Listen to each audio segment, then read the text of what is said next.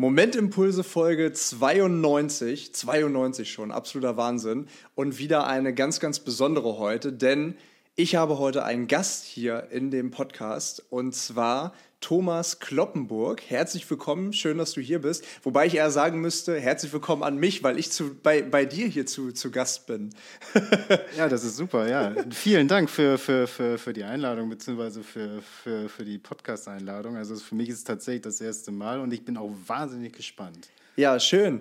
Ähm, ich habe tatsächlich, ich meine, wir haben uns vor ein paar Wochen, haben wir uns getroffen, oder mittlerweile ist es schon zwei Monate her fast. Ja, genau. Ähm, genau, haben zusammen Videodreh gemacht, daher kennen wir uns mhm. auch. Ne? Wir haben einen gemeinsamen Kunden, für den wir ab und zu so ein paar Projekte umsetzen, haben einen Videodreh zusammen gemacht. Äh, du bist nämlich Fotograf und Videograf mhm. und ähm, auch so mit dem ganzen Thema Content halt sehr bewandert. Und ähm, da sind wir ins Gespräch gekommen und ich habe mir gedacht, das ist ein, du hast eine so spannende Lebensgeschichte, die würde ich gerne hier in diesem Podcast-Format einmal gerne festgehalten haben. Denn ähm, ich meine, das seht ihr jetzt heute zum ersten Mal äh, als Videopodcast sozusagen, denn wie gesagt, du bist Videograf. Ähm, aber du hast ja einen sehr, sehr deutschen Namen, Thomas Kloppenburg. Genau. Bist aber tatsächlich, hast tatsächlich ähm, asiatische Wurzeln und ähm, bist auch ähm, oder beziehungsweise bist adoptiert worden. Und ähm, diese Geschichte, in diese Geschichte gehen wir heute so ein bisschen rein, weil du da sehr offen drüber geredet mhm. hast. Und für mich war es immer so ein Thema, ähm, auch im Hinblick auf das Thema äh, Rassismus, Diskriminierung. Mhm. Ähm, da hattest du sehr offen drüber mit mir gesprochen und da hatte ich dich ganz offen und ehrlich gefragt, hättest du Lust auf eine Podcast-Folge, weil ich glaube, viele haben sich mit dem Thema noch nie so richtig auseinandergesetzt, vor allem Menschen, die es ja gar nicht betrifft. Mhm. Und deswegen habe ich gedacht, machen wir heute mal eine Podcast-Folge zusammen. Ja, genau. Und das, äh, genau, was du schon sagtest, das war im Grunde auch. Du kannst das Mikro übrigens noch ein bisschen näher. Genau. Ach so, okay. also, nein, also genau, genau, das, was du ja gerade schon gesagt hast, das ist ja alles aus einem Zufall entstanden, ähm, als wir auf dem Weg waren, beziehungsweise wir hatten noch eine zweite Sequenz, die wir filmen wollten. Äh, genau, und dann hatten, sind wir einfach irgendwie, ich weiß auch gar nicht mehr wie, auf das Thema gekommen und dann habe ich so ein bisschen was erzählt und ich hatte jetzt auch gar nicht das Gefühl, okay, ich muss dir was erzählen, sondern es war halt einfach so, so vom, vom, vom Menschlichen oder auch, wir kennen uns jetzt halt auch schon ein paar, paar Wochen länger, ähm, wo ich dann gesagt habe, du, das ist überhaupt kein Ding, reden wir gerne drüber, weil du ja auch gesagt hattest, so, oh, das interessiert dich einfach, beziehungsweise auch, ähm, dass es halt auch ein brisantes Thema ist. Und, und das finde ich dann umso schöner, dass wir jetzt die Zeit finden auch, dass wir uns da wirklich mal austauschen können. Ja, Zeit finden, aber auch nehmen. Und genau. deswegen vielen Dank an dich, dass du dir die Zeit heute genommen hast, dass mhm. du dir sie gerade nimmst. Ähm, lass uns doch direkt einsteigen. Wie Gerne. ist denn deine Lebensgeschichte? Also du hast mir erzählt, ich habe oder beziehungsweise ich habe es eben kurz angeteasert. Mhm. Du wurdest adoptiert. Genau. Und zwar? Genau. Ähm, gebürtig komme ich aus Südkorea, Seoul, also mhm. wirklich diese unsagbare Metropole in Korea. Und ähm, genau, ich habe da, war fünf Jahre meines Lebens da. Und ähm, die Vorgeschichte ist, ich reiße es mal nur ganz kurz an. Ähm, ich bin dann irgendwann mal dann mit dreieinhalb Jahren, muss das ungefähr gewesen sein, ähm, genau, ähm, war ich dann alleine irgendwo. Das hört sich jetzt dramatischer an, als es letztendlich ist. Ähm, das Gute ist, ich bin dann direkt in ein Heim gekommen. Und ähm, das war tatsächlich auch etwas, was mir halt auch gut getan hat, beziehungsweise für mich dann im Grunde halt der Beginn war für, für eine zweite Karriere oder Laufbahn, wie man so schön sagt, genau.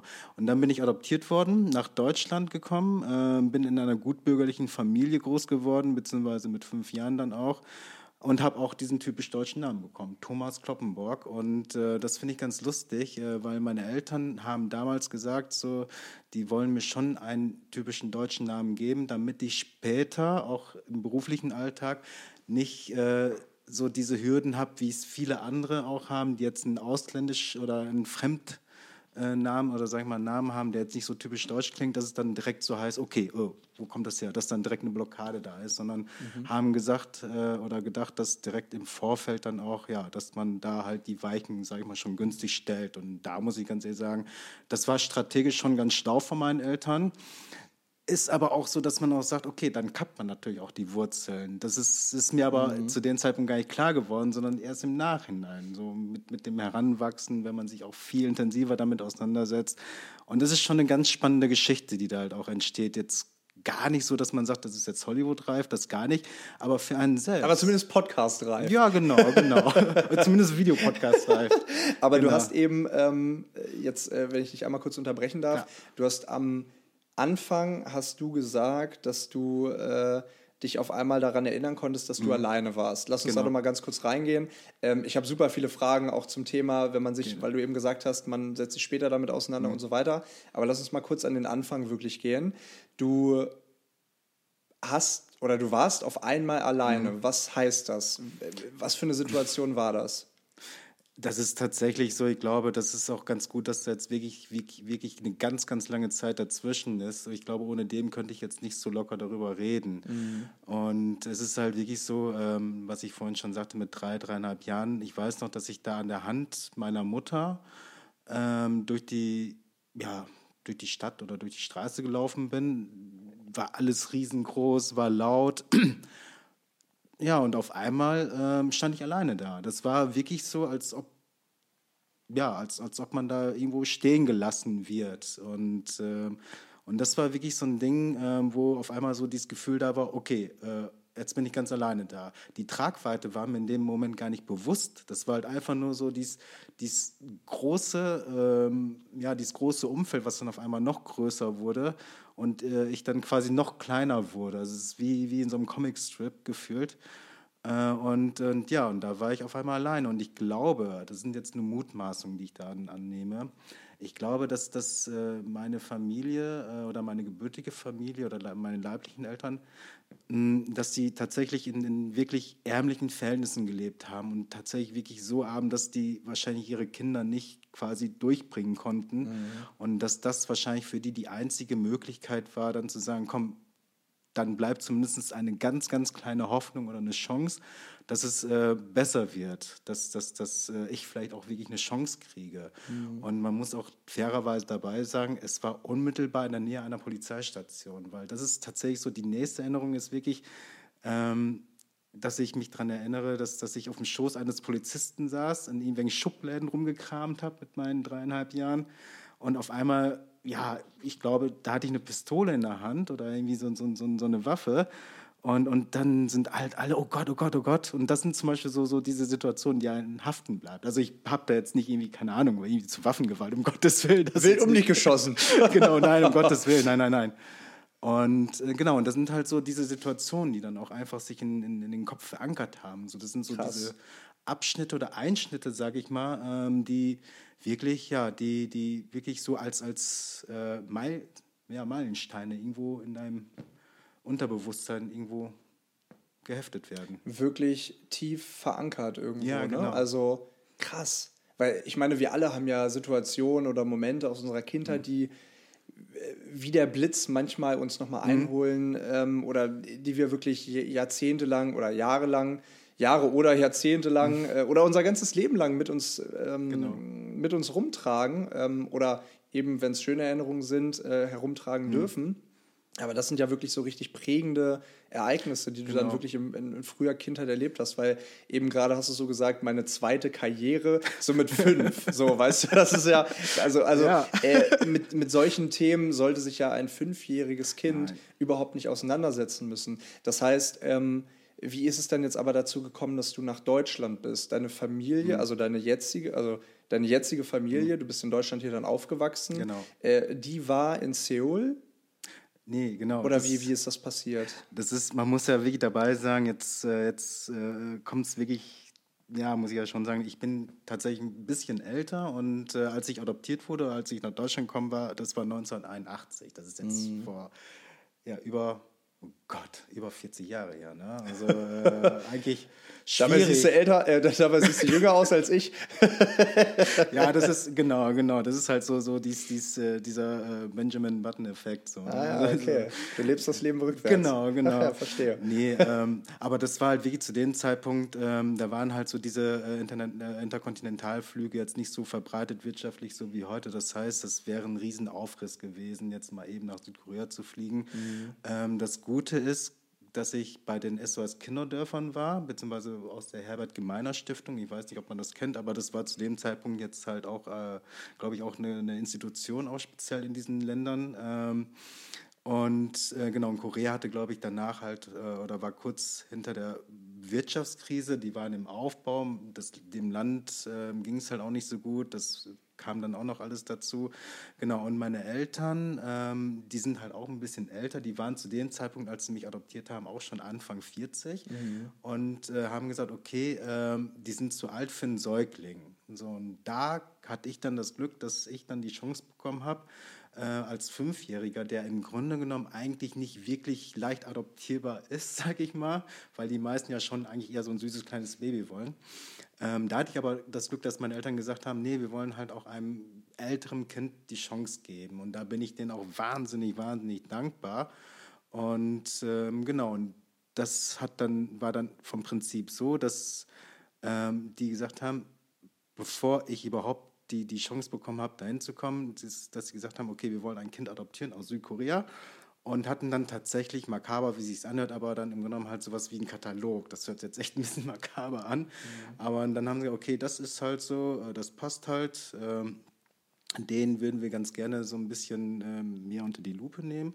Und dann gab es ganz viel Korrespondenz, von der ich natürlich zu dem Zeitpunkt nichts mitgekriegt habe. Das haben halt die ganzen, keine Ahnung, Heimleitungen oder wie auch immer oder die Adoptionsvermittler äh, bewerkstelligt, ähm, dass dann viele Briefe hin und her geschickt wurden und dass auch meine Eltern auch Fotos von sich geschickt haben. Und kann ich mich aber halt, da kann ich mich zum Beispiel nicht mehr dran erinnern.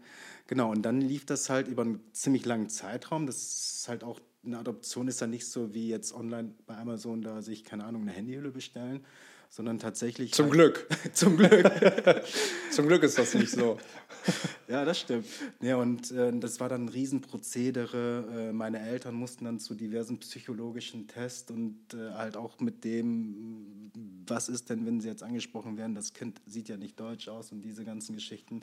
Und wirklich halt auch so diese Situationen oder Themen wurden da auch schon ganz, ganz stark auch, auch thematisiert. Und das ist halt natürlich auch etwas, wo ich jetzt im Nachhinein auch denke, okay, im Alltag gesehen macht das schon Sinn, auch, auch wenn es viel Bürokratie ist. Heißt also, die Ämter oder die Heimleitung, wie auch immer, die wollten von deiner Familie wissen, wie sie mit bestimmten Themen umgehen würden? Genau, krass. Genau, genau, die Heimleitung. Und also finde ich gut. Genau. Find und auch vor, vor allem die Behörden hier. Das ist wirklich so, das hat meine Mutter mir vor Jahren mal erzählt. Da war sie auch beim Psychologen. Da konnte sie sich noch sehr gut daran erinnern, ähm, dass wirklich so eine Situation nachgestellt wurde. Und ähm, man muss dabei sagen, meine Mutter ist typisch deutsch, hat leicht rötliche Haare.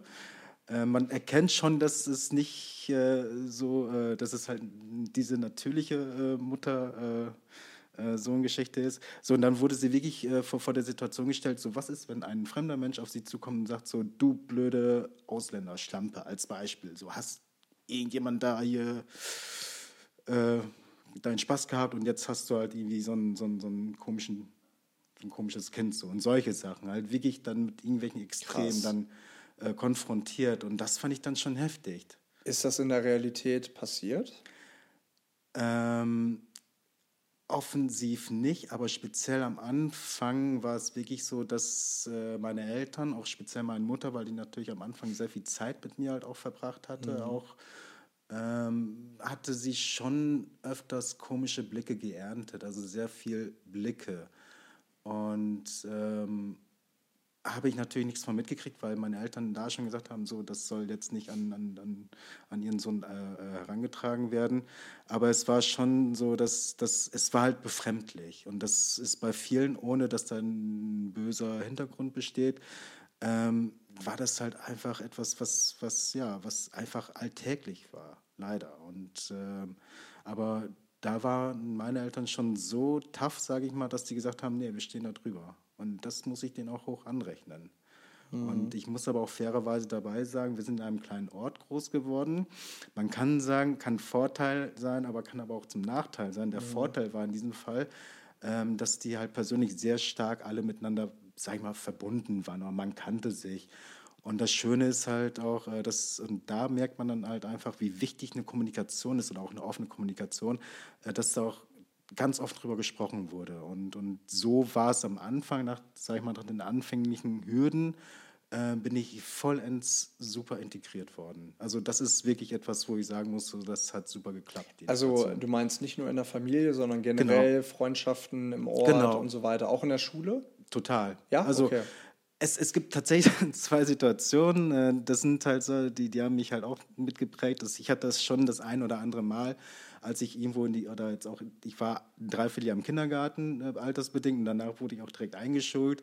Äh, und da waren schon so ein paar Kommentare von Kindern, so, oh Gott, kommt er bei uns in die Klasse oder kommt er bei uns in die Gruppe? Mhm. Und äh, das hat mich in dem Moment wahnsinnig traurig gemacht. Mhm. Ich habe das aber nicht darauf bezogen, dass ich jetzt anders aussehe, mhm. sondern habe das wahrscheinlich darauf interpretiert, so ja, das ist wahrscheinlich, weil halt, weil ich einfach neu bin. Habe ja. das aber nicht so reflektiert, dass ja, mhm. weil ich Asiate bin. Mhm. Also so weit ging es dann. Also das war dann, und das war, weiß nicht, ich will nicht sagen, das war okay, aber das war dann halt nicht so, dass ich sagen musste, okay, selbst die kleinen Kinder sind rassistisch. Äh, überhaupt nicht. Ja. Ich, ja, ich glaube, man, also als Kind denkt man ja sowieso nicht über das nach, was man sagt, so, ne? Und ähm, vermutlich, ich meine, es gibt ganz andere Beispiele. Ähm, ich habe äh, witzigerweise letztens ähm, im Flugzeug gesessen und zwar von Panama nach El Salvador. Und da habe ich neben einer Dame gesessen mit ihrem kleinen Kind. Das war ungefähr auch drei, vier, fünf Jahre alt. Und ähm, die kam auch irgendwo aus Asien. Ich wusste es nicht. Sie haben leider auch kein Englisch gesprochen und kein Spanisch. Deswegen konnte ich es auch leider nicht herausfinden. Mhm. Aber als die Kleine einmal kurz auf Toilette gegangen ist, äh, saß in der letzten Reihe eine, ähm, ein anderes kleines Mädchen und die kam obviously aus Mittel-Südamerika, mhm. also aus Lateinamerika irgendwo. Und die beiden haben sich angeguckt und haben nicht miteinander gesprochen und haben sich einfach umarmt.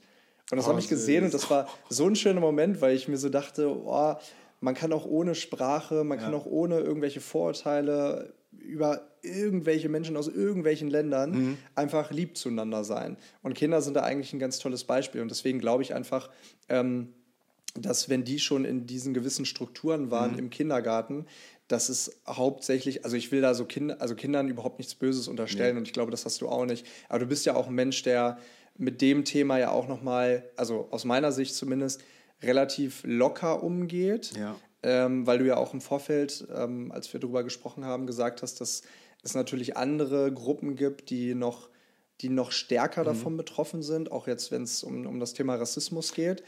Aber bevor wir da einsteigen, vielleicht einmal nochmal ganz kurz, Deine richtigen Eltern hast du danach nie wieder gesehen, richtig? Nein, gar nicht. Und das ist zum Beispiel so ein, das ist, ja, ich will nicht sagen so ein Wunderpunkt, das jetzt nicht, das ist jetzt zum Glück halt auch so ein bisschen abgeebbt. Ähm, ich habe mich so ein bisschen davor gesträubt, ähm, weil am Anfang, man, man fragt sich natürlich, warum wurde man abgegeben oder warum wurde man, wie sich dann hat, halt ausgesetzt.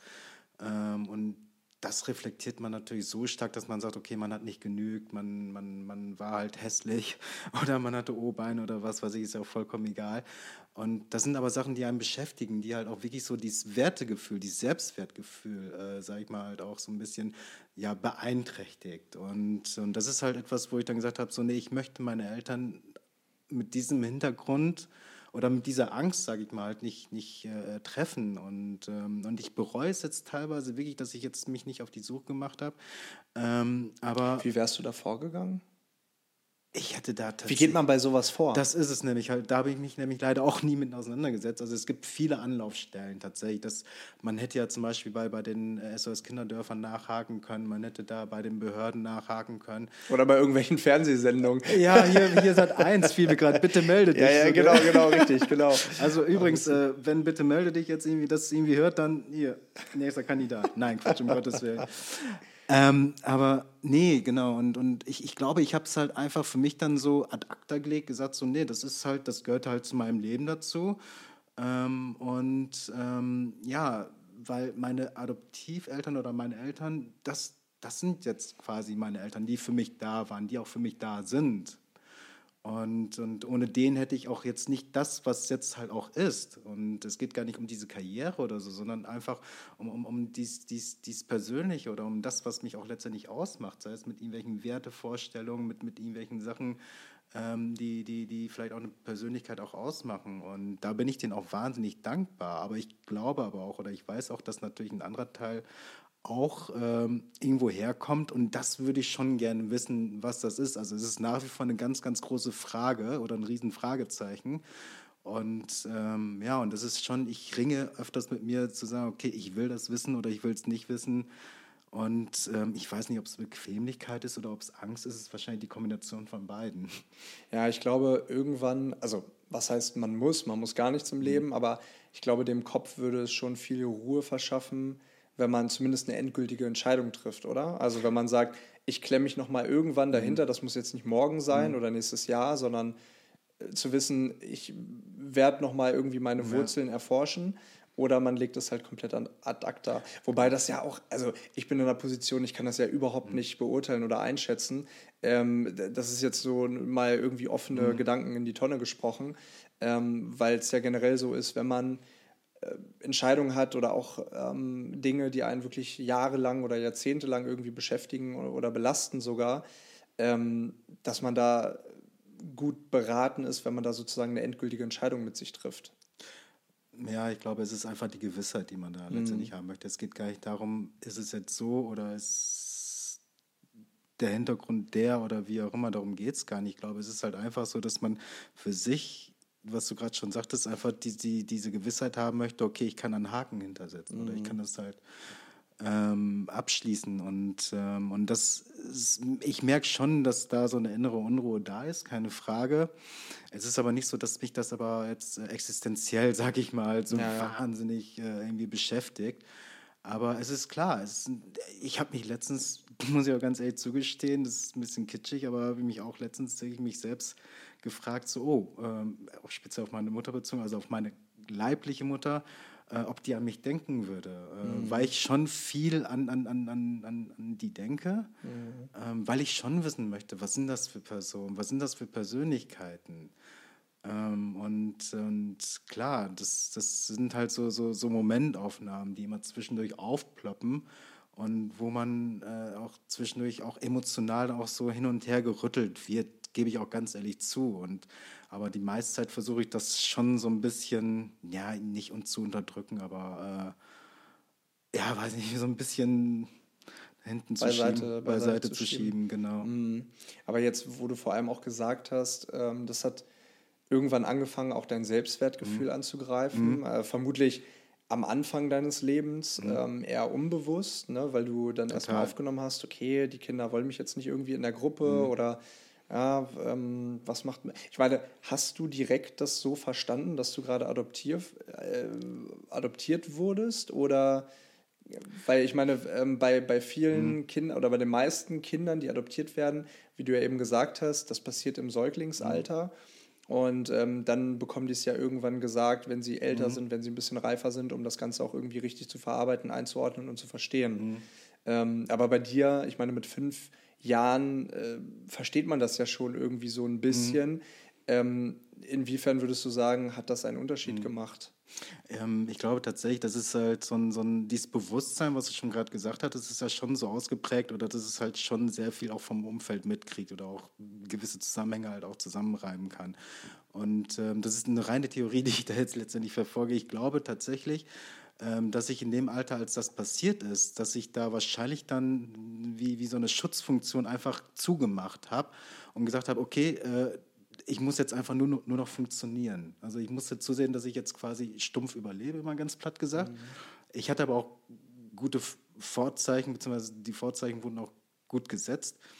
Ähm, und ähm, klar, mir war schon bewusst, dass ich in ein anderes Land fliege. Ich kann mich ja noch an den Flug erinnern. Ich kann mich noch an die erste Begegnung mit meinen Eltern. Und da wurdest erinnern. du begleitet, oder? Ich wurde begleitet, genau. Zu deinen Eltern, die dann genau. in Deutschland auf dich gewartet genau, haben. Genau, genau. Und Krass. Ich kann mich an alles noch sehr gut daran erinnern. Und ähm, für mich war das gar nicht so dieses Ding, oh Gott, oh Gott, oh Gott, äh, mein Leben krempelt sich komplett um, sondern das war jedes Mal so, Ah, okay, wieder eine neue Herausforderung. Okay, Challenge accepted. Mal gucken, was kommt. Jetzt mal ganz, ganz blöd gesagt. Und bis tatsächlich wirklich bis. Aber das hat dir jemand schon vorher erklärt, was alles passiert, oder? Nee, eben nicht. Die Heimleitung? Also bestimmt schon, also so versucht, so ja. Moment, hör mal zu, hier hast du, hier gibt es keine Eltern, jetzt wo du hinkommst, da gibt es Eltern. Ich, mhm. ich denke schon, dass das mhm. sowas war. Ähm, aber ähm, das ist aber halt gar nicht so, dass ich da irgendwie so gedacht habe, so, oh mein Gott, oh mein Gott, jetzt äh, muss ich mein Leben komplett umstellen. Sondern was ich vorhin meinte, ja auch so, okay, jetzt, jetzt ändert sich was, jetzt kommt was Neues und jetzt einfach mal äh, versuchen und oder los, losgehen. Und das war halt, das hat mir auch speziell in meiner Kindheit und in der Jugendzeit hier in Deutschland auch sehr, sehr viel auch, auch ähm, ja, auch, auch ähm, eine Sicherheit auch ein Stück weit, glaube ich, gegeben, dass ich nicht permanent daran gedacht habe, sondern A, natürlich die Integration, also dass ich halt einen wahnsinnig tollen Freundeskreis gehabt hatte, Schulfreunde, selbst Kindergarten und hier und da und auch selbst die Nachbarschaft, auch ganz toll, obwohl es halt erzkonservativ war. Wie schnell hast du denn Deutsch gelernt? Witzigerweise, ich, äh, ich bin im November nach Deutschland gekommen und im Sommer bin ich schon eingeschult worden. Das Krass. ging eigentlich ziemlich schnell. Also meine Mutter prahlt immer damit, dass ich wahnsinnig gut und schnell Deutsch gelernt habe. Ich muss aber auch fairerweise dabei sagen, sie hat sie wahnsinnig viel Zeit gegeben, mir halt auch alles zu erklären. Also meine Mutter hat tatsächlich, das ist nicht selbstverständlich, komplett mhm. ihre Karriere mehr oder weniger aufgegeben und gesagt, so, nee, ich bin jetzt für den kleinen Thomas da. Und das ist Wahnsinn. Also das, ich, ich kann das im Grunde genommen, im Nachhinein kann ich das jetzt so, so begreifen, was sie da gemacht hat. Und das hat sie nicht gemacht, weil gesagt, okay, das ist jetzt etwas, was ich machen muss, sondern weil ihr das wichtig war. Und das fand ich, das finde ich halt so unglaublich toll. Und, äh, und da habe ich natürlich halt auch meinen Eltern wahnsinnig viel zu verdanken, dass ich auch so schnell auch die Sprache auch lernen konnte. Also das ist, wie gesagt, also Koreanisch pff, ist für mich komplett. Ich kann kein Wort Koreanisch mehr, davon mal abgesehen. Ja. Das ist halt echt traurig. Ja. so viel zu. Aber es ist glaube ich, eine schwierige Sprache, ne? Ja, genau, mit den ganzen Schriftzeichen. Deswegen, Bei deswegen... Deutsch glaube ich nicht weniger, aber ja. ja. Ähm, aber krass, also jetzt auch vor allem, wenn du jetzt so an deine jetzige Situation mhm. denkst, ähm, wie schnell sich das Leben einmal ändern kann oder wie der mhm. Kreislauf mhm. des Lebens funktioniert. Damals hat deine Mutter dir alles beigebracht mhm. auf Deutsch und äh, heute bist du für sie da, äh, ja, wenn genau. sie jetzt äh, Anfang 80 ist und ähm, so ein bisschen auf Hilfe angewiesen ist. Ne? Genau, und das ist auch wirklich so, ähm, genau, so schließt sich der Kreis. Also es ist halt so, wie, wie meine Mutter früher Zeit genommen hat, mit mir an die Luft zu gehen, sage ich mal, damit ich ja Bewegung kriege, damit mhm. ich so ein bisschen die Gegenkundschaft und Bewegung habe und so. Es ist tatsächlich so, dass ich mit meiner Mutter jetzt sage, okay, wie jeden zweiten, dritten Tag mindestens zu sagen, komm, Wetter passt oder wir nehmen Schirr mit, wir gehen jetzt Runde spazieren, wir gehen da mal einen Tee trinken. Und das ist halt einfach für, für, für, für den anderen da sein.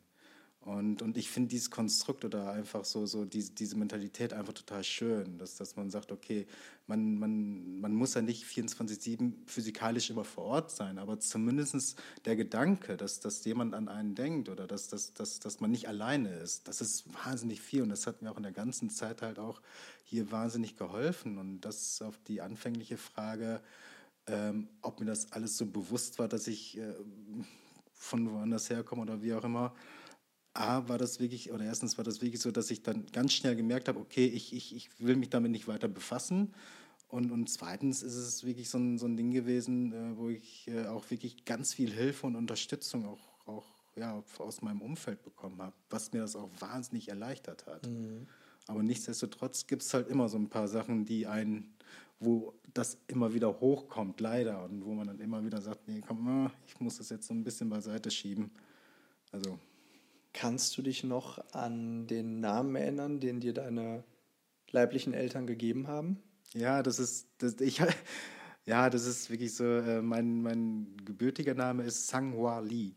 Ah. Also das ist wieder typisch koreanisch. Ah ja. Also ja, das macht ja auch mehr. Sinn. Ja, genau. Wenn du da die ersten Jahre deines Lebens aufgewachsen bist. Genau, genau. Und wann hast du das erste Mal Begegnungen mit dem Thema Rassismus gemacht? Ähm, witzigerweise hat mich das eigentlich die ganze Zeit. Witzigerweise ist, dass du den Satz mit witzigerweise angefangen hast. Ja, stimmt. Weil das ist eigentlich kein witziges Thema. ja, stimmt, da hast du vollkommen recht. Ähm, sagen wir es mal so interessanterweise. Ich glaube, ja. dass das Adjektiv ändere ich mal ein bisschen. ähm, es, ist, es ist tatsächlich so, dass, dass, dass das einen immer begleitet hat. Und ähm, ich glaube, man muss halt auch zwischen dem Böswilligen und dem Rassismus und dem äh, ungewollten oder diesen, ja, vielleicht auch vorsichtig formuliert, den Alltagsrassismus halt auch, auch nehmen. Also ich kenne Situationen, da war ich mit Freunden, das Kirmes, also Stadtfest, da war ich elf oder zwölf und dann liefen wir tatsächlich an einer Gruppe von, sag ich mal, Glatzköpfen, also von, von Skinheads vorbei und da hörst du dann wirklich so Sprüche wie, äh, hier du Chinese, sieh zu, dass du wieder hier zurück nach äh, China-Land oder wie auch immer halt gehst. Also mhm. Also wirklich schon so in diese Richtung. Ich muss aber dabei sagen, dass aber dann halt Kumpels von mir oder ein sehr, sehr guter Freund, der war selber zu dem Zeitpunkt 10 oder 11, der sagte dann einfach nur, ähm, dass, ja, dass die einfach ihre Schnauze halten sollen.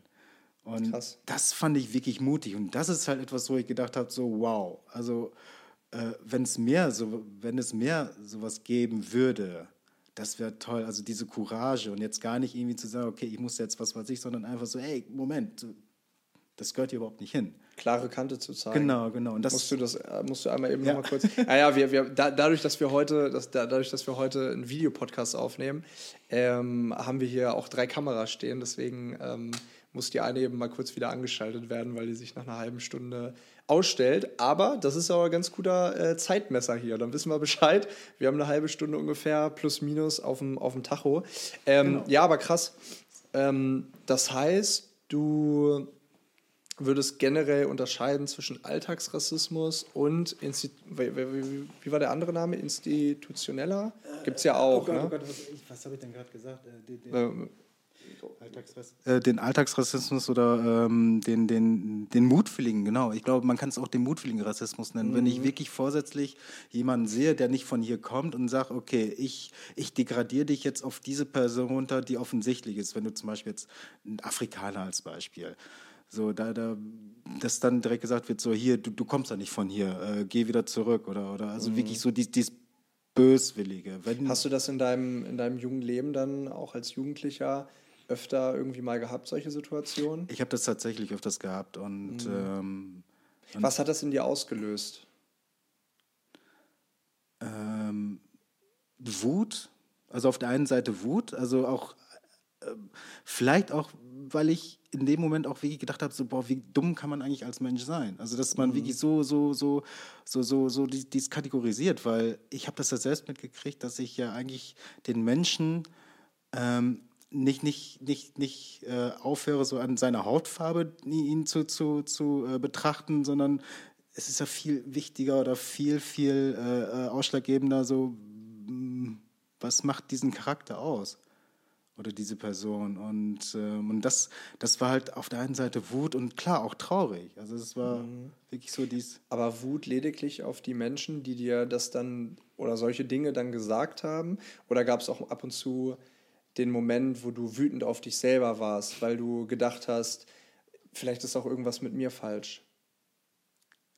Ähm, am Anfang war es wirklich so, so, so, so diese Wut gegenüber den, den anderen, aber auf der anderen Seite dann, ja, hat man das sehr dann auf sich selbst projiziert, dass man dann auch gefragt hat, so, okay, was stimmt mit mir nicht? Warum mhm. ist das so? Oder was habe ich gemacht, dass ich jetzt genau diese Zielscheibe bin? Mhm. Und ähm, bis, bis, das hat auch wirklich gedauert, bis ich dann wirklich auch festgestellt habe, so, okay, ich habe da keinen Einfluss auf, auf diese Situation drauf. Ähm, und ja, das, und das ist dann halt gar nicht so, dass man resigniert hat, sondern dass man gesagt okay, das ist halt einfach so. Das, ist, man kann das nicht bewusst steuern, das, das, das, das, dieses Offensichtliche, ähm, ja, dass, dass das halt so, so markant ist. Und das war halt, das war halt auch, auch auf der einen Seite so, so diese Hilflosigkeit, aber auf der anderen Seite aber auch so, wo ich gedacht habe, so, äh, vielleicht sollte man daraus einfach seine Kraft schöpfen, dass man sagt, okay, äh, ich kann mich natürlich als, als Opfer dahin, also in Anführungsstrichen als Opfer, oder ich sage halt einfach, äh, nee, das will ich jetzt so einfach nicht, nicht zulassen, sondern äh, ich stehe zu dem, der ich bin, dass man sich noch ein Stück dass man sich noch ein Stück weit anders sich damit auseinandersetzt und mhm. sich halt auch mehr bewusst wird.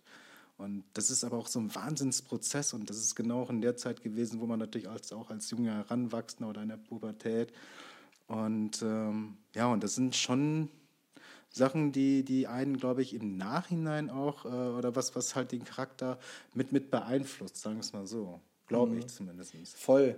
Also, wie, wie gesagt, ich habe. Ähm, ich wollte über dieses Thema schon relativ lange mhm. sprechen, mhm. weil es, ähm, denke ich, ein Thema ist, was natürlich viele, viele Menschen, die einen anderen Hintergrund haben ähm, oder die aus anderen Ländern, die in anderen Ländern aufgewachsen sind, wie auch immer, oder nach Deutschland kommen, betrifft. Mhm. Ähm, ich glaube aber, dass es auch viel mehr weiße Menschen betreffen sollte, weil ähm, ich glaube, wir auch ähm, teilweise diejenigen sind, die das Ganze mit unterstützen können ähm, dass halt eben mehr Aufmerksamkeit diesem Thema zuteil wird und dass man offener darüber mhm. spricht, dass man einen Umgang damit findet, dass man auch einfach endlich, weißt du, es gibt ja auch so viel institutionellen Rassismus, ne, in mhm. irgendwelchen, äh, in, ja, in den ganzen Institu Institutionen, die wir haben. Guck mal, bei, bei irgendwelchen ähm, Bewerbungen oder so, ne? Ja. dass, dass, dass weiße Menschen sich das Recht rausnehmen, immer mit einer bestimmten Art von Brille auf andere Menschen mhm. irgendwie zu gucken, auf ihr Äußeres zu gucken und ähm, sich niemals, oder ich will nicht sagen niemals, aber sich ganz oft nicht darüber klar sind, ähm, wer da vor einem sitzt, nämlich ein Mensch wie du und ich mhm. so, ne? Und, genau. und, das, und, und das, das ist so schrecklich. Was, was würdest du dir von Nicht-Betroffenen wünschen? Also was für einen Umgang würdest du dir wünschen von Menschen, wie jetzt auch ich zum Beispiel, die mhm. davon ja nicht betroffen sind. Mhm. Ich meine, ich, ich habe ja, hab ja überhaupt nicht das Recht, äh, darüber zu reden. Ich, ich, ich würde gerne, also ich bin froh, dass ich heute mhm. mit dir darüber reden kann, so ein bisschen, und dass du das teilst. Mhm. Aber ich, ich kann es ja überhaupt nicht nachvollziehen oder nachempfinden. Mhm. Ähm, was würdest du dir für einen Umgang ähm, von, von, ja, in dem Fall weißen Menschen wünschen, ähm, wie sie damit umgehen? Ich finde das so, ich, ich finde das gerade äh, sehr interessant, dass du sagst, so von uns weißen Menschen. Da kann ich dir zum Beispiel so von, von unserer äh, oder von meinem Standpunkt, ich als gelbe Person, also halt wieder, nein, Quatsch, aber halt so dieses Farbspektrum. Nein, Quatsch, aber ähm, ich glaube, dass das speziell in den letzten Jahren hat, haben sich diese Debatten sich wahnsinnig äh, intensiviert und äh, es fängt ja halt auch mit dieser Gender-Geschichte und was weiß ich halt alles an. Und ähm, ich wünsche mir halt einfach, wenn ich das mal so sagen darf, vielleicht ist das aus meiner Situation so ein bisschen einfach lapidar dahergesagt, ich wünsche mir aber einfach, dass man wieder einen normalen, neugierigen Umgang halt auch, auch äh, aufkommen lässt, dass man auch, wenn jemand neugierig ist und wirklich wissen will, okay, was sind deine Hintergründe? Ich kann ja genauso gut fragen, Leo, wo kommst du denn eigentlich her? Du könntest halt auch aus Polen oder aus Kasachstan oder ja, aus, ja. aus, aus, aus aus Skandinavien kommen oder ja. wie auch immer. Und ich finde das vollkommen legitim, also ja. auch, auch so fragen zu dürfen. Wobei ich es aber auch legitim finde von beispielsweise ähm, schwarzen Menschen, mhm. die jetzt äh, davon halt sehr oft betroffen mhm. sind von Rassismus, dass sie diese Frage irgendwann nur noch ankotzt. Vollkommen Weil sie in Deutschland vielleicht aufgewachsen genau, sind. Genau, genau. Du, das ist ja, genau, und das, äh, ich, ich glaube, da haben wir uns, glaube ich, beim letzten Mal auch drüber unterhalten, es gibt halt auch unterschiedliche Formen von, von, von Ausländern. So, und, und das ist tatsächlich, leider gibt es wirklich halt zum Beispiel bei, jetzt bei den Afrikanern oder bei den arabisch stammenden äh, ähm, Menschen, ähm, die haben, sind noch mehr von diesem Schubladendenken geprägt. Also jetzt mal ganz blöd gesagt, äh, bei den Arabern ist es ja Dreier BMW oder mittlerweile Mercedes, ich weiß gar nicht. Bei den Afrikanern ist es halt so, dass die, keine Ahnung, irgendwie immer laut sind und dies und das und hier und da.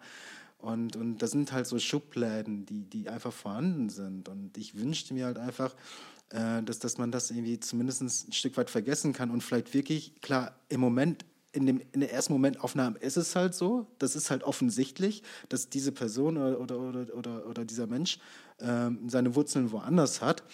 Aber das macht ihn aber nicht zu einem anderen oder halt zu einem minderwertigen Menschen. Und diese Denke, das finde ich halt so schlimm. Ja. Das ist halt leider, kann man das halt auch ab und zu auch beobachten. Ich kann mich davon leider auch nicht komplett freisprechen, dass man teilweise halt auch so, so, äh, so, so die, die Schubladen-Denken hat dass, dass man wirklich sagen würde, so komm, okay, ich will jetzt wissen, wer hinter dem Mohammed steht, wer, was, was halt hinter dem Kim oder hinter Ali oder was weiß ich halt, irgendwie, was sind das für Charaktere? Und, äh, und da habe ich zum Beispiel gemerkt, auch durch meine Reisen oder halt auch durch den Austausch, auch mit vielen Leuten, egal wo die herkommen, ähm, im Grunde genommen ticken wir alle gleich. Ja.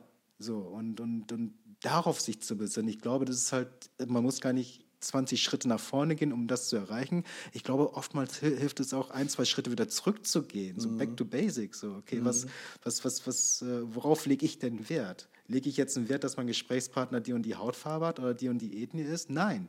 Also mir ist halt einfach viel Wert oder ich lege Wert darauf, dass, dass man ein, ein, ein, ein gutes Miteinander hat, dass, dass man äh, eine Empathie hat und eine Sympathie. Und ähm, genauso, äh, und, und, wenn keine Empathie vorhanden ist, ja, dann ist es halt so. Es gibt über acht Milliarden Menschen, man muss ja nicht mit jedem da irgendwie per ja, Du sein. Aber halt da, wo sich ergibt, dann, ich weiß nicht, also das ist halt etwas, ähm, was ich mir wünsche, dass, dass man sich ein Stück weit vielleicht auch selbst nicht so wichtig nimmt. Und den Menschen als Mensch sieht. Ja, genau, genau. Und das Ding, was du eben angesprochen hast, das habe ich zum Beispiel ganz oft, weil ich mich halt wahnsinnig doll für Geschichten interessiere. Mhm. Und ich würde halt so viele Menschen fragen, hey, was ist deine Geschichte? Mhm. So, ne? Weil ich glaube, das wiederum fördert den Austausch, Total. das wiederum fördert das ähm, gegenseitige Verständnis mhm. füreinander und für die Situation des jeweiligen anderen mhm. Menschen. Ähm, aber ich ertappe mich auch oft dabei, dass ich diese Hemmung habe, dann diese Frage zu stellen, mhm. weil ich natürlich niemanden verletzen möchte. Das ist es halt, darf ich das überhaupt? Genau, mhm. darf ich jetzt diese Person oder wie auch immer? Man, man kriegt ja teilweise oder beziehungsweise man ist ja ein Stück weit gehemmt, das ist halt schade und das ist halt das Beispiel, was du gerade gesagt hast mit den kleinen beiden Mädels, als du unterwegs war, die, sie, die ohne ein Wort gesagt haben, äh, sich einfach umarmt haben oder halt einfach äh, so, so, so sich begegnet sind und, und äh, den, den, sich halt quasi einfach so, so ja, sich, sich in den Arm genommen haben. Und, und das ist halt etwas, was ich auch so ein Stück weit auch ein bisschen vermisse. man muss ja nicht jeden gleich, äh, direkt in den Ich würde es machen. okay. Free Hugs. Genau. Wir nehmen uns gleich noch in den Arm. aber, aber, ohne Kameras. Ist, äh, nein, ähm, nein, aber genau. Und das ist, glaube ich, halt äh, äh, die Sache, die. Ähm, ja, die, die das Ganze miteinander auch ein bisschen erschwert, so dass, dass wir ein Wahnsinnsregelwerk haben. Wie verhalte ich mich, wenn jetzt eine gelbe Person vor mir steht? Wie verhalte ich mich, wenn. Sagt man das, gelbe Person? Nein. Nein, oder? das ist. Man sagen, also, das, das ist doch. Also, nein, aber da hast du vollkommen. Aber da, da werden wir wieder bei, bei diesem Klischee denken, aber ähm, dass man wirklich sagt, so, okay, äh, mir, mir ist vollkommen egal, äh, wie oder was. So ja, ja. Vor allem, was ich so krass finde, ist, dass wir Europäer, also ich spreche jetzt zu den meisten Leuten, die das hier hören, ähm, dass, also, dass wir uns ganz oft so dieses Recht rausnehmen, zu denken, wir sind irgendwie, oder generell Menschen mhm. sich das Recht rausnehmen, zu denken, dass sie was Besseres sind. Mhm. Egal, das ist jetzt nicht mal nur auf die Hautfarbe bezogen, sondern Allgemein, auf äh, Status, auf in welchen Verhältnissen bist du aufgewachsen mhm. und und und, ist lediglich Glück. Du, du, du, du kannst ja nicht beeinflussen, wie ja. du aufwächst, wo du aufwächst, in welcher Familie du aufwächst. Es hätte ja auch bei dir zum Beispiel ganz anders kommen können ja. und dass du, weiß ich nicht, irgendwo ähm, weiter in Seoul aufgewachsen wärst. Dein Leben, äh, so dann, dann säßen wir heute sehr wahrscheinlich gar ja. nicht hier miteinander.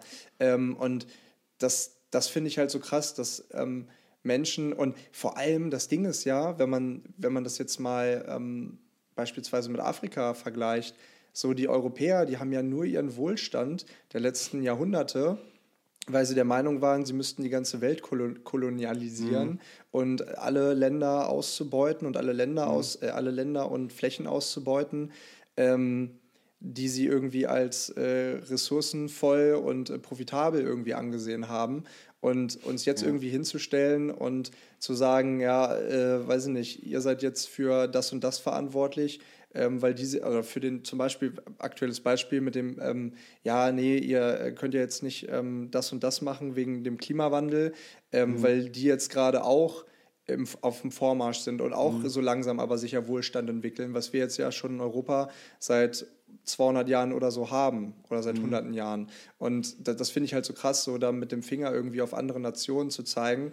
So, die haben echt so, die haben so viel durchgemacht. Also die meisten, habe ich gerade letztens ein Video zu gesehen, die meisten afrikanischen Länder, die sind ja erst seit den 60er Jahren irgendwie äh, unabhängig und vorher wurden die ja, halt stimmt. nur kontrolliert von den Engländern, Franzosen, äh, Belgien war dabei, Deutschland war ein Jahrhundert vorher noch dabei genau. und das ist halt so krass, so dann mit dem Finger auf, mhm. auf die zu zeigen oder sich für irgendwas Besseres zu halten, ähm, obwohl man selber die Nation war, die damals dahin gelaufen mhm. ist und alles ausgebeutet hat und Menschen abgeschlachtet hat, so ungefähr. Das ist ja so geisteskrank, wenn man sich das mhm. mal einmal irgendwie vor Augen führt.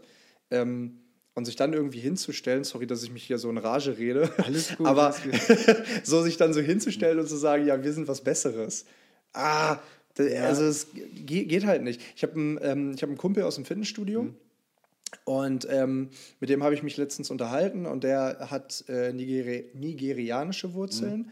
Und der hat gesagt, Also Leo, ich habe, um ehrlich zu sein, ich habe komplett das mhm. Vertrauen verloren.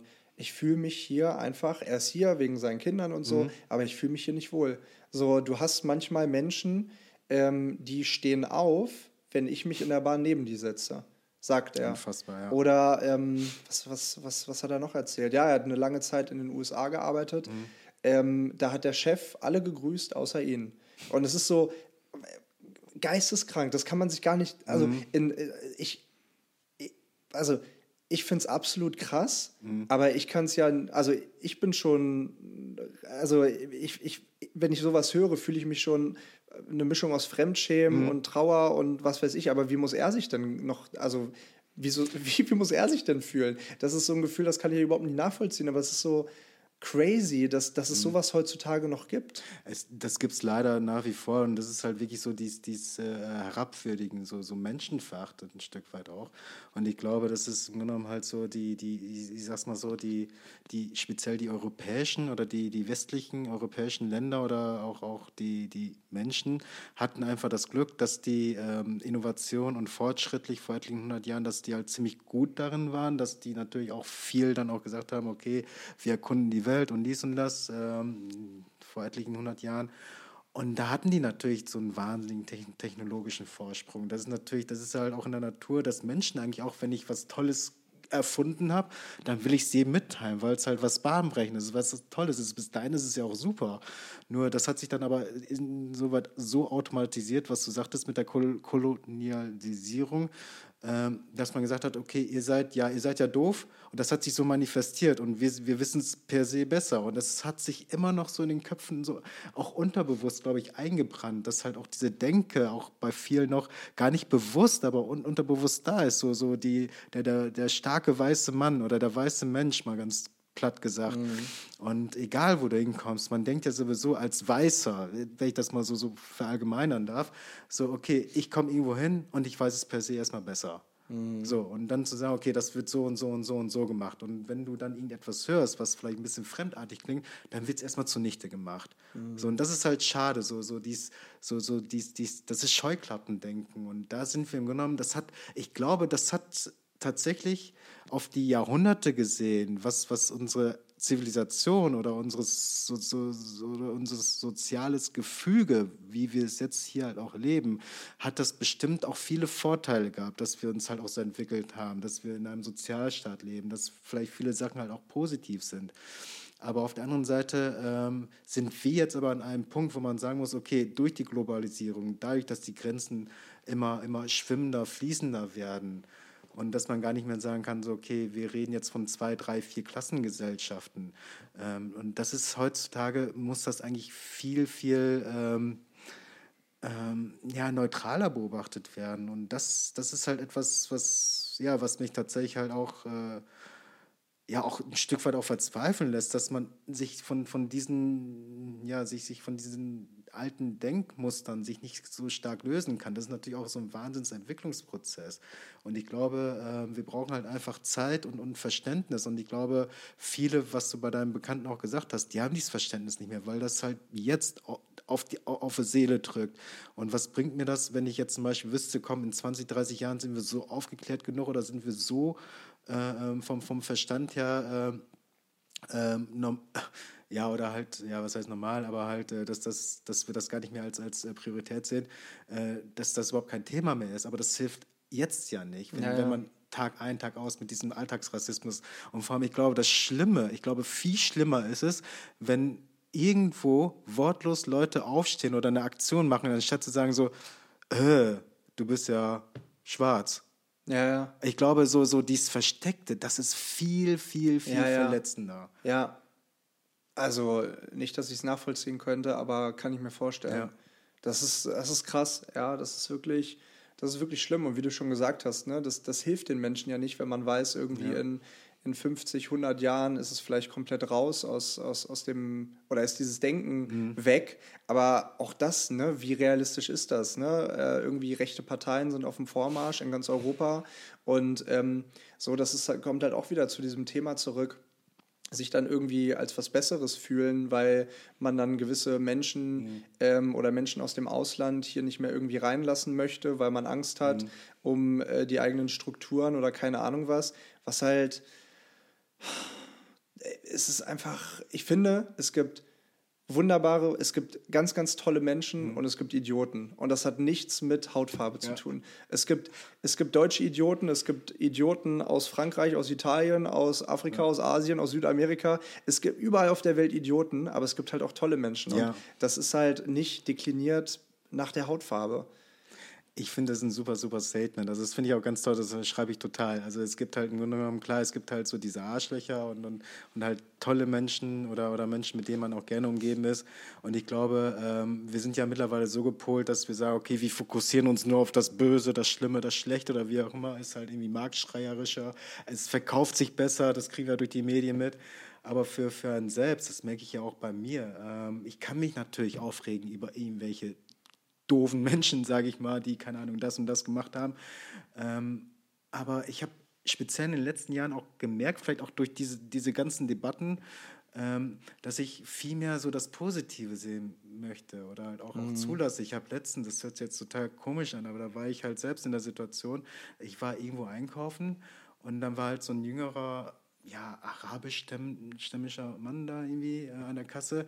Und der hatte so ein freundliches Lächeln, der hatte so eine sympathische Ausstrahlung. Das hat mich total angesteckt. Das fand ich toll. Und da habe ich gedacht, so, wow, also das, also ich, ich bin da wirklich halt mit so einem Grinsen raus, obwohl ich halt nur was, mm. irgendwie nur einen Liter Milch und ein paar Eier gekauft habe, zum ja. Beispiel. Und andersrum ist es aber auch so, dann kommt es aber auch vor, dass dann irgendwie eine mürrische äh, äh, Frau oder ein mürrischer Typ oder was weiß ich halt da sitzt und der einen total runterzieht.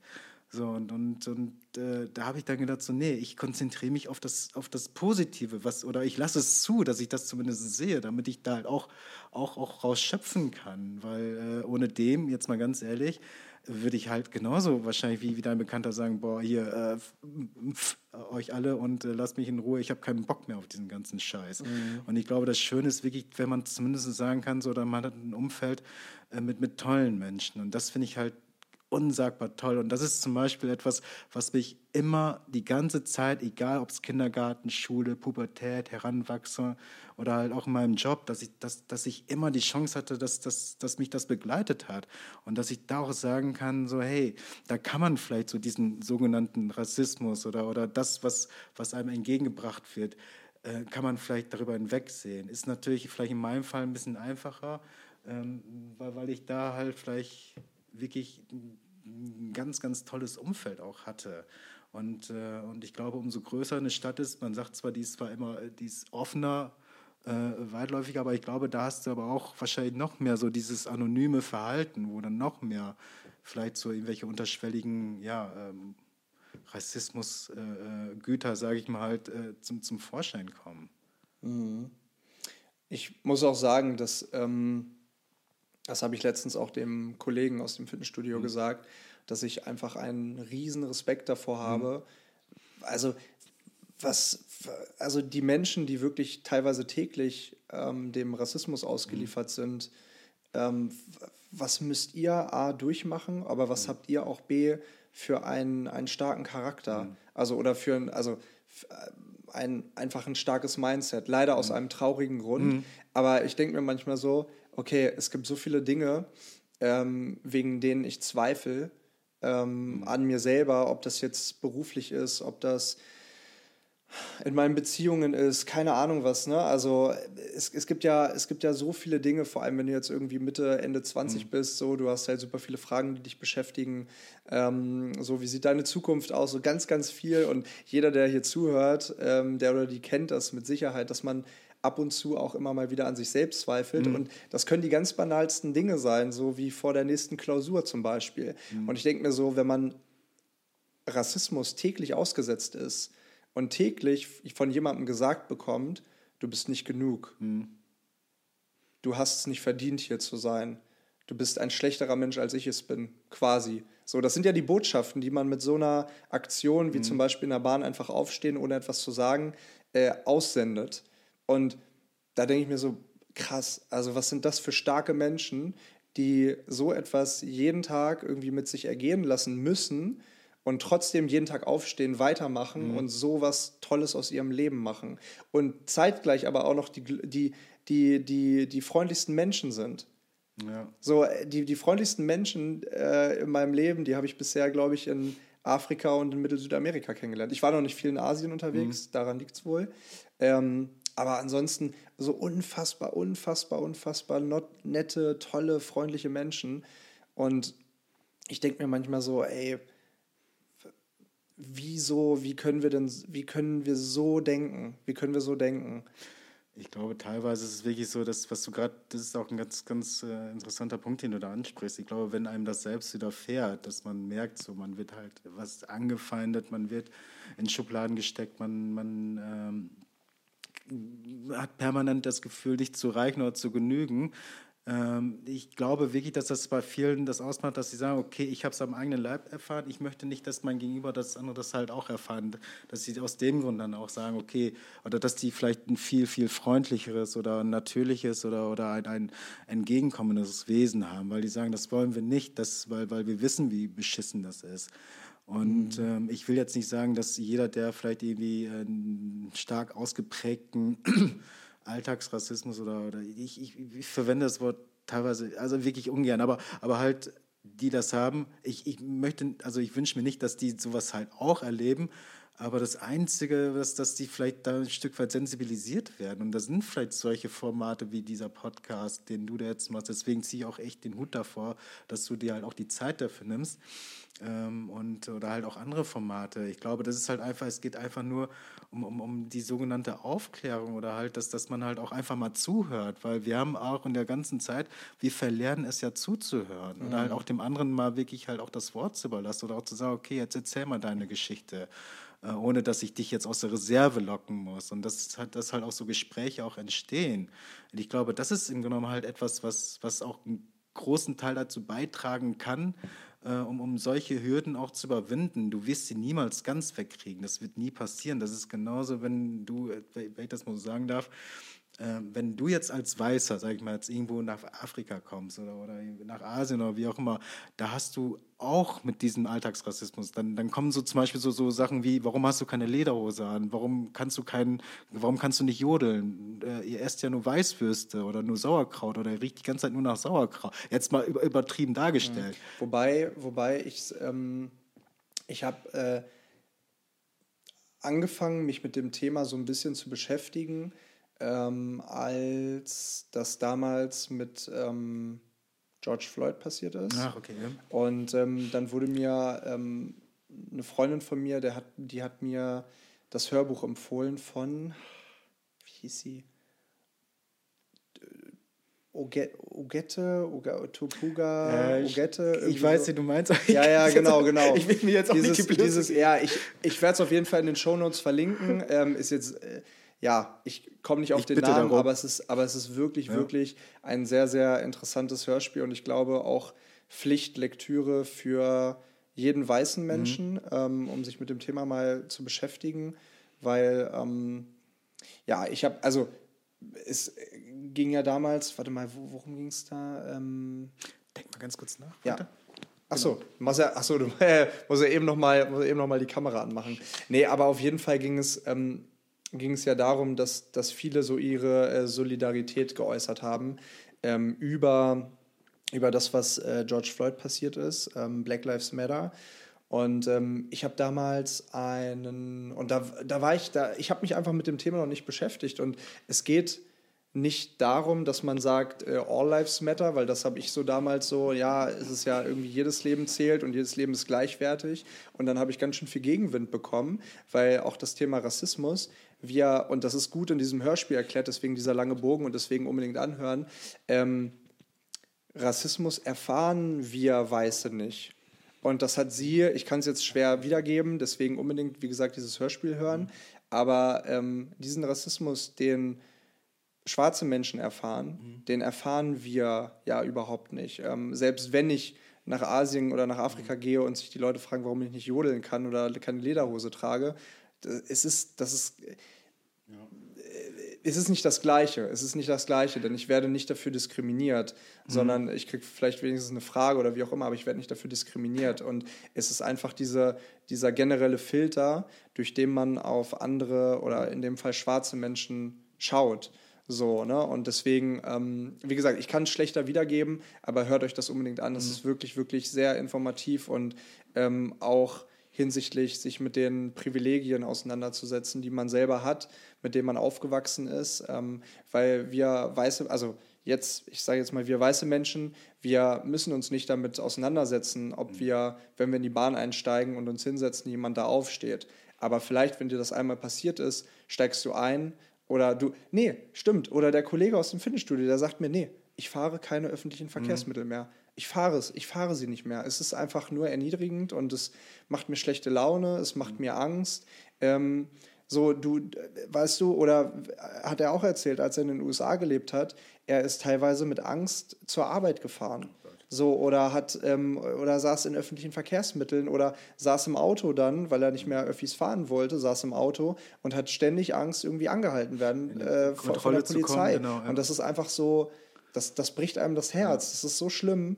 Und aus dem Grund, ich glaube, wir, wir, wir können darüber gar nicht irgendwie urteilen, wie sich dieser Mensch dann irgendwie fühlt. Aber ähm, ja, letztendlich, also dieses Hörbuch, hört euch das definitiv mhm. an. Es ist, es ist wahnsinnig, wahnsinnig interessant und ähm, hilft oder trägt wahnsinnig doll dazu bei, dass man auch selber ähm, die Situation besser einordnen mhm. und verstehen kann, wie sich manche, manche Menschen fühlen hier in Deutschland.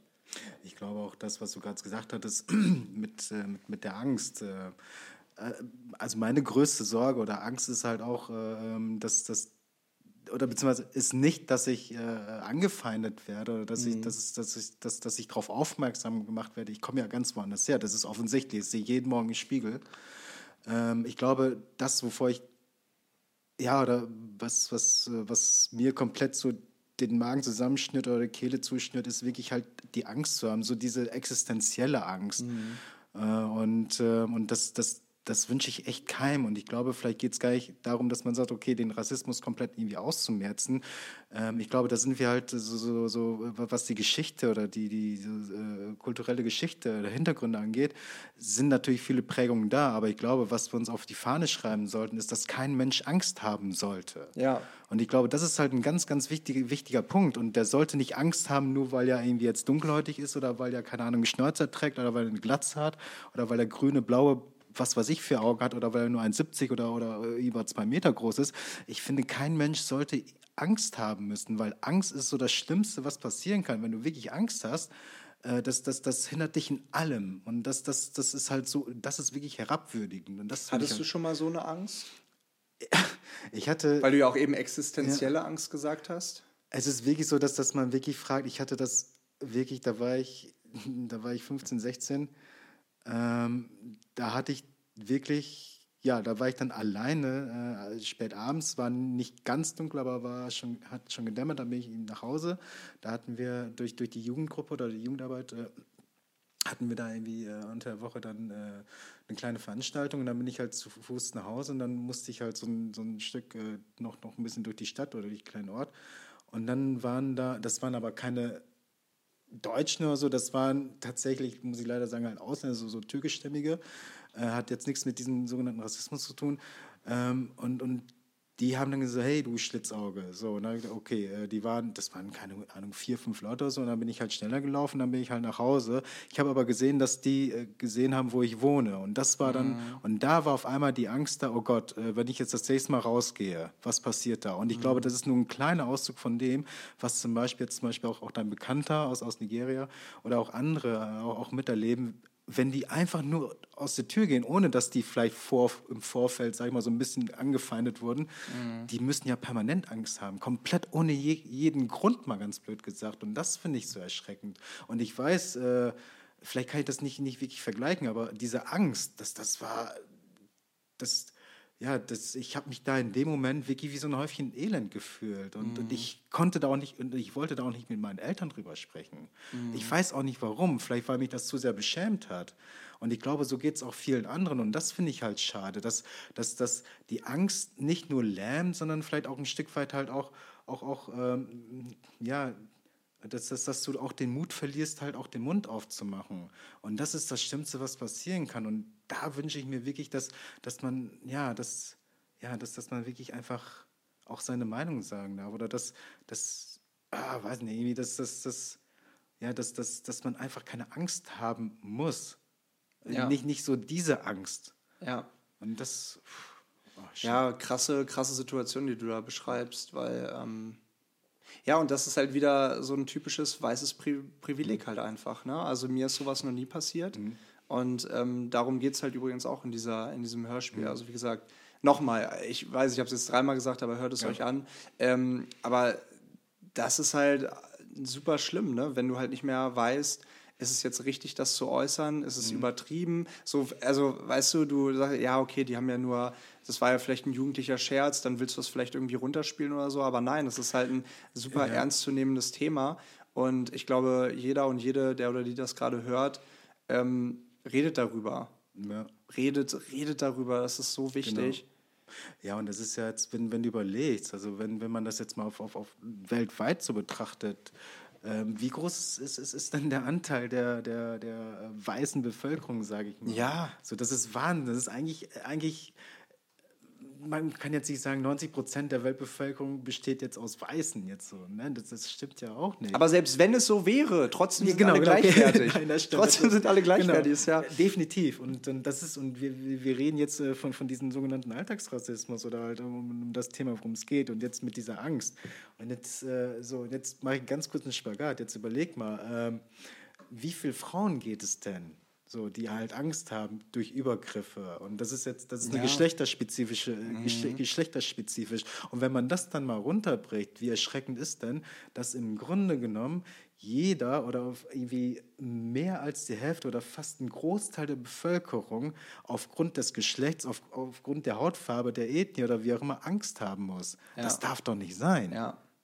Und das, das finde ich halt erschreckend. Das ist wirklich, also, das, also ich meine, das wussten wir alle irgendwie vorher, dass mhm. es so ist, aber jetzt, wo du es gerade nochmal zusammengefasst Wenn man hast, mal wirklich, ne, ja. einmal die Weltbevölkerung sich anschaut, mhm. dass der, der kleinste Teil ja weiße Menschen ja. ist ähm, und dann auch die ganzen Frauen, die sich, die sich, ja, die, die täglich teilweise mit Angst aus der Haustür ja. irgendwie gehen oder nach Hause gehen, ähm, boah, da zieht es einem echt schon irgendwie zusammen. Das ist wirklich schlimm. Das ist wirklich schlimm. Und deswegen ist es auch ja, deswegen ist es einfach wichtig, dass man, dass man offen drüber redet. Äh, vielleicht als letzte Frage, weil mhm. mir das eben nochmal ähm, auf der Zunge gebrannt hat, weil du es kurz angesprochen hast. Hast du denn sonst immer mit diesen Themen äh, mit deinen Eltern darüber geredet? Ich, ich, muss fairerweise dabei sagen, äh, meine Eltern sind sehr, sehr konservativ. Die sind wirklich halt auch, auch äh, der ältere Generation. Und äh, es ist tatsächlich, muss ich ganz offen und ehrlich mal diesen profanen Vergleich setzen, wie über Sexualität wurde halt auch über die Adoption so gut wie nie gesprochen. Ich habe da mhm. wirklich tatsächlich, ähm, ich glaube, das ist erst vor ein paar Jahren gewesen, mit meiner Mutter darüber reden können. Auch ganz Krass. normal. Und, ähm, Obwohl sie ja am Anfang ganz viel genau. mitgegeben bekommen genau. haben. Ne? Aber das ist halt wirklich dieses Ding, ähm, es wurde nicht breit getreten. Und das ist, ich weiß gar nicht, ob es eine Verdrängungstaktik war. Also ich weiß nur zum Beispiel, mir hat es wahnsinnig viel gebracht. Ich habe aber dann im Nachhinein gemerkt, mit dem Heranwachsen, wo ich mich dann viel mehr mit mir auseinandergesetzt habe oder wo ich auch, ähm, ja, halt auch, wo mir bewusst wurde, okay, ich komme definitiv von woanders her. ähm, da habe ich mich dann intensiv damit auseinandergesetzt und da bin ich auch wirklich dann in, in, äh, als junger Heranwachsender dann auch wirklich äh, in, in diverse oder habe diverse äh, Achterbahnfahrten mitgemacht. Und ich glaube, das ist auch der Grund unterschwellig, äh, dass ich äh, immer, egal was ich mache oder auch, auch in meinem Job, immer mehr als 100% Vollgas geben möchte, weil ich immer unterschwellig Angst habe, ich genüge nicht. Mhm. Ähm, und äh, ich habe dann für mich zumindest dann, oder jetzt kann ich zumindest sagen, okay, das kann ich zum Teil als Antrieb nutzen um vielleicht besser zu werden, obwohl ich auch weiß, langfristig gesehen oder allgemein, diese Taktik ist nicht wirklich ähm, ja, hilfreich, beziehungsweise das sollte man vielleicht doch vernünftig aufarbeiten. Aber es ist, da kommen tatsächlich viele, ja, ja, viel, viel, viele Sachen äh, her, ähm, warum man vielleicht Dinge so anpackt oder sieht oder macht. die man vielleicht unter anderen Umständen vielleicht anders machen würde. Ich weiß es nicht, aber mhm. das ist, ja, was du schon sagtest, es ist halt, es ist ein heikles Thema. Es ist nach wie vor ein dünnes Eis und ich bin halt echt froh, dass wir wirklich halt auch in dieser Zeit jetzt halt auch, dass wir das, dass wir da so auch drüber reden können und dass, dass du halt auch jemand bist, der da auch wahnsinnig offen für bist und das, das finde ich unglaublich. Danke, also das kann, ich meine, das kann ich ja nur zurückgeben ähm, und ich bin ja auch, also ich versuche, also wie gesagt, es ist ein sehr, sehr dünnes Eis, es ist ein glattes, glattes Thema. Ähm, so und ähm, deshalb ist es natürlich auch so, man muss immer irgendwie vorsichtig sein, wie man mhm. was sagt. Aber ich will am Ende nochmal betonen, dass, ähm, und ich hoffe, dass es auch so rübergekommen, dass wir darüber sprechen mhm. wollten oder vor allem ja du deine Erfahrungen teilen wolltest, um ja, das Thema zu sensibilisieren. Mhm. Ähm, A, für die weißen Menschen, die hier gerade zuhören, mhm aber natürlich auch für Menschen, die ja, Opfer von Rassismus mhm. schon geworden sind in der Vergangenheit oder von Diskriminierungen, ähm, offen auch darüber zu sprechen. Ähm, ich glaube, dass es einfach, keine Ahnung, ich, ich weiß es ja nicht, ich bin ja, ich, ich bin ja nicht betroffen, aber ich glaube immer, dass Austausch mhm. ähm, eine, ein sehr gutes Mittel gegen, gegen solche Probleme ist, weil ähm, man dann von dem anderen Menschen lernen kann. Und wenn man genau. offenes Interesse zeigt, dann kann man vielleicht besser den Umgang damit mhm. miteinander finden, so, ne? Also. Definitiv, also wirklich halt dieser Austausch, auch, auch, auch reden oder ich, ich sage auch jedem, wenn, wenn einem irgendetwas bedrückt, egal bei der Arbeit, in der Familie, wenn dich was bedrückt, dir wirklich auf Seele brennt, dann, dann sprich es aus. Ja. So, und, und, und wenn dein Gegenüber dir nicht zuhören kann oder es da nicht ankommt, dann sorry, dann so let him oder her go. Also weil dann, dann, dann passt das halt einfach nicht. Aber ich glaube, das Wichtigste ist halt einfach, ja, dass man redet, dass man halt diese Grundlage hat, dass man diesen Austausch auch, auch verfolgt und dass man auch die Chance hat, sich auch als Mensch zu zeigen und aber auch dem gegenüber auch zeigt, auch jetzt als Tipp so für euch weiße Menschen, Entschuldigung. Nein, aber du weißt, wie ich das meine, aber halt auch wirklich halt auch die Chance zu geben, okay, wer, wer bist du auch? Und, ja. und, und, und auch oftmals auch, ich, ich finde halt auch, wenn ich das mal ganz, ganz platt sagen darf, es kommt ja immer darauf an, wie frage ich so, woher kommst du? es gibt natürlich halt auch so die. die Wie würdest du es denn gerne gehört bekommen? Weil, wie gesagt, ich habe irgendwie oft das Problem, dass ähm, dass ich gerne mehr erfahren mhm. würde, aber dann irgendwie Hemmungen habe. Aber trotzdem ja gerne in den Austausch mhm. gehen würde. Ich glaube, dass ich mich einfach dafür sehr interessiere. Ich finde das ganz spannend, weil ich ziehe da jetzt wirklich eine Parallele zum Datingverfahren. So, wenn ja. du jetzt x-beliebig zu einem Mädchen oder zum Crusher, wie auch immer gehen würdest, sagen, ja. sagen würdest so, hey, willst du mit mir gehen? Oder keine Ahnung was. Äh, ja, so, ja. Dann würdest du auch sagen, äh, so, aber wenn du halt aber erstmal die Chance hast, in, in, Kontakt mit dieser Person zu treten, sei es halt einfach erstmal so, boah, hier, ich warte auch auf dem Bus, boah, der hat schon wieder Verspätung, keine Ahnung, über, so, über, über diesen Weg. Und dann, wo man vielleicht eine gewisse Vertrautheit, eine anfängliche Vertrautheit aufbaut. Und wenn man da dann merkt, so, hey, wow, das, man, man, man hat eine, eine Grundlage, dass man dann auch fragen kann, so, hey, ja, ja. Hier, ja als Beispiel. Genau. Der, äh, das ist ja genauso, wenn, wenn du zum Beispiel so ein Mädel jetzt oder, ein, oder einen Typen oder wie auch immer da triffst und, und dann unterhaltet ihr euch Smalltalk-mäßig und du merkst so, wow, das ist halt, das fühlt sich gut an. Ja, okay. Dann fragst du halt auch im nächsten Schritt so, hey, ähm, wie sieht das aus? Hast du mal Lust, einen Kaffee zu trinken? Mhm. Als Beispiel. So und genauso ist es halt auch so, du musst dann nicht direkt halt also, so einen Kaffee, sondern ja, halt so, hey, äh, du, äh, jetzt mal ganz blöd gefragt, so, äh, ich hätte jetzt gedacht, du würdest aus, keine Ahnung was, irgendwie, oder bist du hier groß geworden oder, oder was sind deine, de, de, de, deine äh, Wurzeln oder, oder deine Großeltern oder wie auch immer. Mhm. Und ähm, es ist halt schwierig. Also ich es glaube, ist, ja, wie gesagt, ich glaube, da gibt es kein eindeutiges nee, richtig oder falsch, weil äh, der, der, der Mensch, mit dem du ja auch sprichst, ja. der hat ja auch einen bestimmten Erfahrungsschatz und mhm. hat vermutlich auch mit diesem Thema, darauf angesprochen zu werden, auch schon eine bestimmte mhm. Erfahrung gemacht. Und aufgrund dessen ergibt sich ja eventuell auch sogar vielleicht schon eine Abwehrhaltung. Genau. Ähm, und deswegen, das macht, das macht das Thema ja nicht unbedingt einfacher. Aber nee, ich glaube, wir sollten auch mal drüber nachdenken, woher kommt diese Abwehrhaltung? Nämlich aus ganz vielen falschen Verhalten, mhm. ähm, aus Jahrzehnten, Jahrhunderten mhm. vorgelebt von, mhm. von Menschen, die sich halt unsensibel gegenüber diesem Thema ja, irgendwie genau. verhalten haben oder rassistische Äußerungen irgendwie gemacht haben. Ähm, ja, aber wie gesagt, zum Abschluss nochmal festgehalten und Thema, Thema Austausch. Ähm, deswegen finde ich auch das Reisen halt einfach so wichtig, ja. weil sonst wäre wär, wär ich nicht irgendwie viel reisen gewesen, dann hätte ich niemals andere Kulturen und andere Menschen so lieben gelernt, wie ich es jetzt tue. Und ähm, dementsprechend auch der Hinweis, geht mehr reisen. Sonst bleibt ihr in eurer kleinen Bubble, genau. Richtig, genau. Und ähm, ja, es ist, es ist ein sensibles Thema, aber ich hoffe, wir haben mit dem, was wir gesagt haben, und vor allem ich ja, ähm, niemandem irgendwie, auch wenn ich irgendwas gesagt habe, niemandem auf die Füße treten wollen. Ähm, ich hoffe, ich habe nichts dergleichen irgendwie gesagt. Ich liebe alle Menschen und ich glaube, wir sollten da einfach einen offeneren, offeneren Austausch irgendwie gegenseitig miteinander pflegen. Und deswegen bin ich dir sehr dankbar, Thomas, dass du dir die Zeit genommen hast, äh, hier gerne. zu Gast zu sein, äh, in deinem eigenen Zuhause mit mir. ganz, ganz was mir gerade ganz einfällt, also mit, mit, mit, diesen sogenannten, wie begegne ich halt jemanden, das ist halt immer situationsbedingt. Ich finde, man muss halt nicht nur zuhören können, man muss halt auch gucken können, okay, passt das jetzt oder ja. passt es nicht. Das ja. finde ich halt auch ganz, ganz wichtig. Also ja. abschließend. Aber sehr schön, dass du da warst. Aber äh, Thema Zuhören ist tatsächlich ein wichtiger mhm. Punkt. Also ich glaube, bei dem Thema ist es wichtiger als bei vielen, vielen anderen, dass man auch mal zuhört, was die Menschen zu sagen ja. haben und ja, wie sie diese Situation erleben, die für uns ähm, oder für viele von uns halt einfach sehr harmlos irgendwie aussehen. Ja. Denn manchmal sind sie nicht harmlos. Das vielleicht nochmal als Schluss gesagt. Mhm. Thomas, vielen lieben Dank für diese tolle, tolle Podcast-Folge. Schön, dass Sehr du äh, hier zu Gast warst und ich bei dir. Vielen lieben Dank für die Gastfreundschaft. und dann wünsche ich euch einen wunderschönen Start in die neue Woche. Äh, übrigens, wenn ihr das hört, wir nehmen das jetzt ja ein bisschen eher auf, anderthalb Wochen vor Veröffentlichung, an, dem, an einem schönen Donnerstagnachmittag hier in Oldenburg. Ähm, und zwar müsste mittlerweile schon die nächste Gruppenreise online sein. Es geht nach Bali, 4. bis 12. Oktober.